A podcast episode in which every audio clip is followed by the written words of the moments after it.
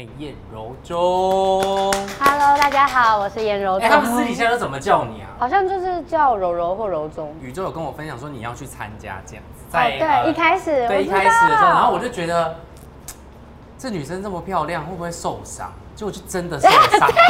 那还好，因为我伤也算是好了。好了，因为那时候是其实是很严重的拉伤，右边、哦右臀。OK 然后我们不是就是，其实你受伤，你还是要继续练习。对，对，所以我就是没有停止的在练习，它就是越来越严重，就没有去意识到说它其实是不能继续操了。嗯，然后就在比赛的时候，真的不能下去比，就是完全就是动不了对对对对对。所以现在比赛已经结束了，你有印象很深刻的事吗？因为你们的比赛项目好像比我们还多很，好像只有多小酷球吧，好像没有，好像不止。我记得有空气枪你们对对有玩。对对对，就是其实多很多项目。你有没有觉得哪一个是你印象很深刻的？你如果这样问我，嗯第一时间想到是小曹最后男子接力四四百接，他超过去的那一瞬那间，很屌。那真的是 够印象深刻了吧？但是其实很多啊，像什么龙舟啊那种累到不行的那种，都会印象很深。你自己觉得说你参加这个节目啊，最大的收获你觉得是什么？可能我的人生过得比较没有遇到什么事情，虽然前几年呃在工作上没有什么起色，嗯但是都会觉得不会有一些多余的声音，因为声音都是附近的人，都是了解你的人。我是自己给自己的压力。对，但是就是进了全明星之后，那是一个团队，然后但是你要去为团队去争取一些，然后很多人在看这个节目，所以大家会有自己的意见，然后自己不同角度去看这件事情，你就会发现哦，世界不是只有自己的，嗯不是只有我看出去的世界是是的样子是这样对，但每个人会认为的都不一样，所以我觉得在这上面要去要去做心态的转换，是我得到蛮多。因为我有问那个宇宙林思雨，我说有没有觉得叶柔中长大了？就是这四个月的事，但你们你们时间可能长一点，因为你们很哦对遇到疫情，快一年对，你们快一年，因为我们只有四个月。我说嗯这一年时间，感觉好像从五岁长到了十五岁的，嗯你有这种感觉？因为以前都觉得自己被保护的很好，嗯就是不会觉得，我会觉得说，哎、我已经很过得很好了，我不需要再去有什么改变，或者是我要再去争取什么东西，我都觉得 OK 啊，这样就好，这样就好。每个人跟我讲什么，都觉得可以，可以，可以。嗯我是这种个性。嗯。然后现在就会觉得说，哦，我已经看到一个目标的感觉，不管是工作上或者是在比赛的时候，嗯。你有一个目标在，你你会为了团队或者是为了自自己。己要去争取一些嗯东西，然后这个东西去争取不表示是不好的，对，对，其实是其实有时候就是每个人的立场不同，不用去压抑自己，或者是觉得、哦忍耐，OK 我推一点，我觉得这这有时候是有点不健康的对。想法，所以我现在就觉得我已经开始会为了自己想要去做一些事情，嗯。或做一些努力，甚至是改变。所以比赛已经结束了，然后但是你们最重要的一件事情是十一月二十七号第二季的演唱会跟呃现场的比表赛，对，你们已经知道要比什么了吗？其实大概有听到几个项目，可是还没有定案。就还不确定是什么，对对，就是会不会很压力很大？哎、其实不会到压力大，我觉得那个已经不是以前的哦不是在比赛就是变成是表演可是还是会想赢，你对 应该懂吧？你应该懂吧对，不？管怎么样都想。你知道小杰已经每天在我们群组里面说。还是要赢吧，要该练了吧，大家时间丢出来吧，他呢最近逼大家还没要接接下来第三季，他就先对，然后我就说不要到时候我们练习室你自己消失，因为他要接第三季，他可能要去忙第三季的事情。对，因为应该是说你在呃第一集的时候就被大家关注嘛，然后被贴上了一个女状元的标签之后，大家看你的眼光可能就会放得非常非常的高，所以导致你在很多的时候应该背负的其实比一般队员的压力还要大。应该是说我自己本来的个性嗯就有一点，很容易把压力都扛下扛下来，就是我会觉得好像，比如说这个项目是我我好像在练习的时候比其他人会的，那我是不是就应该要多去承担一嗯点责任？对，把别人的不足补回来。对对对对，所以我觉得那压力，我也不确定是不是因为有女状元这个称号，因为我一开始有一点不晓得这称号应该要承载多少的关注，对，所以我就是本本身自己就给自己很大的压力。但是我觉得网络上很多的东西，说实在，我我自己觉得啦是蛮狠毒的。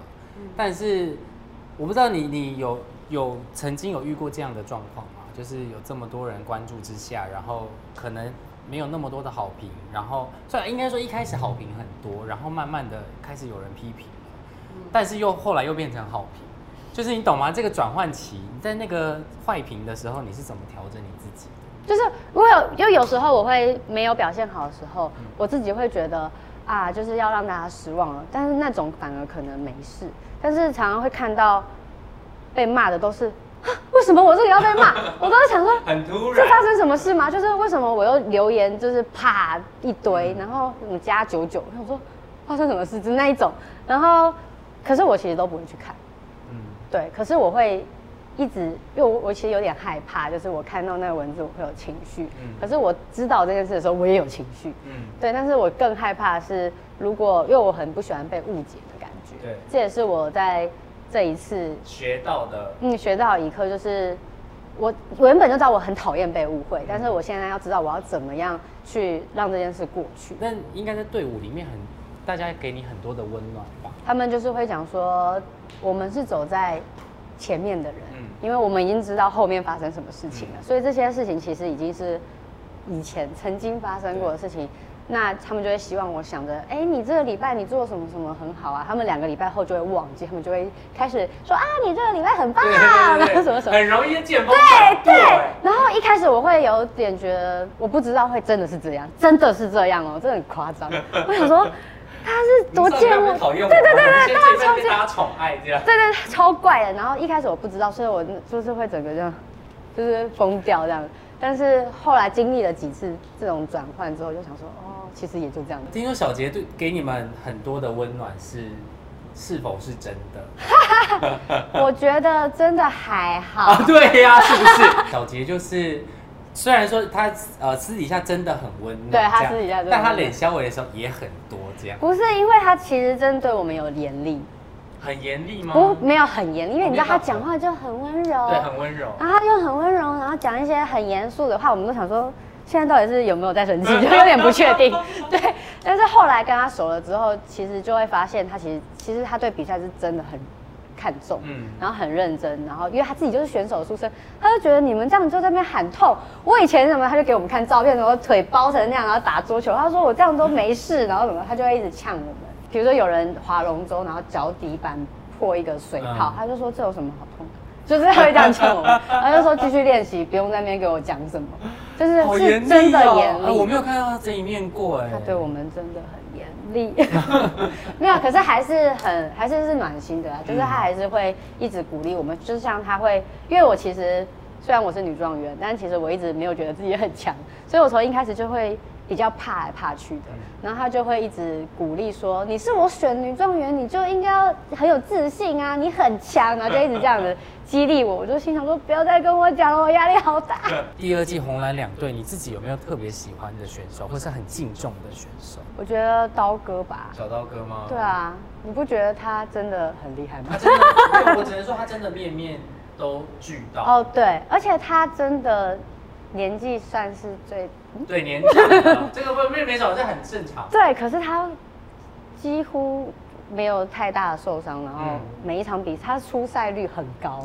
那红队呢？你有没有觉得我觉得我们队员我每个都很敬重，每一个都很喜我欢？超爱对对对。然后其实我觉得燕军哥蛮可爱的，嗯因为他那时候就是很强的来，结果他都没有下场，但是他真的人，他真的是我们的心灵他支柱。他就是我们欠缺的东西。嗯因为我一开始其实我们红队大家就很像十个江宏杰，就很安静，然后都没什么 都没什么声音。十个哑巴，对，然后大家就说哦，好好，就是都这样子的个性。像我就觉得燕军哥那时候加进来，虽然我们本来以为是补个强棒啦，但是后来发现，就是因为他后来就是他一开始就受伤，对。所以我们就傻眼，因为毕竟年纪还是就跟差燕府哥一样啊，还跟我说他可以跑多快，拜托。就是这两兄弟年纪有差，因为他们以前真的太强了，所以他们那个强度一出来，他们自己能力太强所以一出来就真的就受伤。嗯，但是他的那个那叫什么换加油声，嗯。跟气势，就是真的是帮我们带领起来。嗯，所以我就觉得非常感谢，还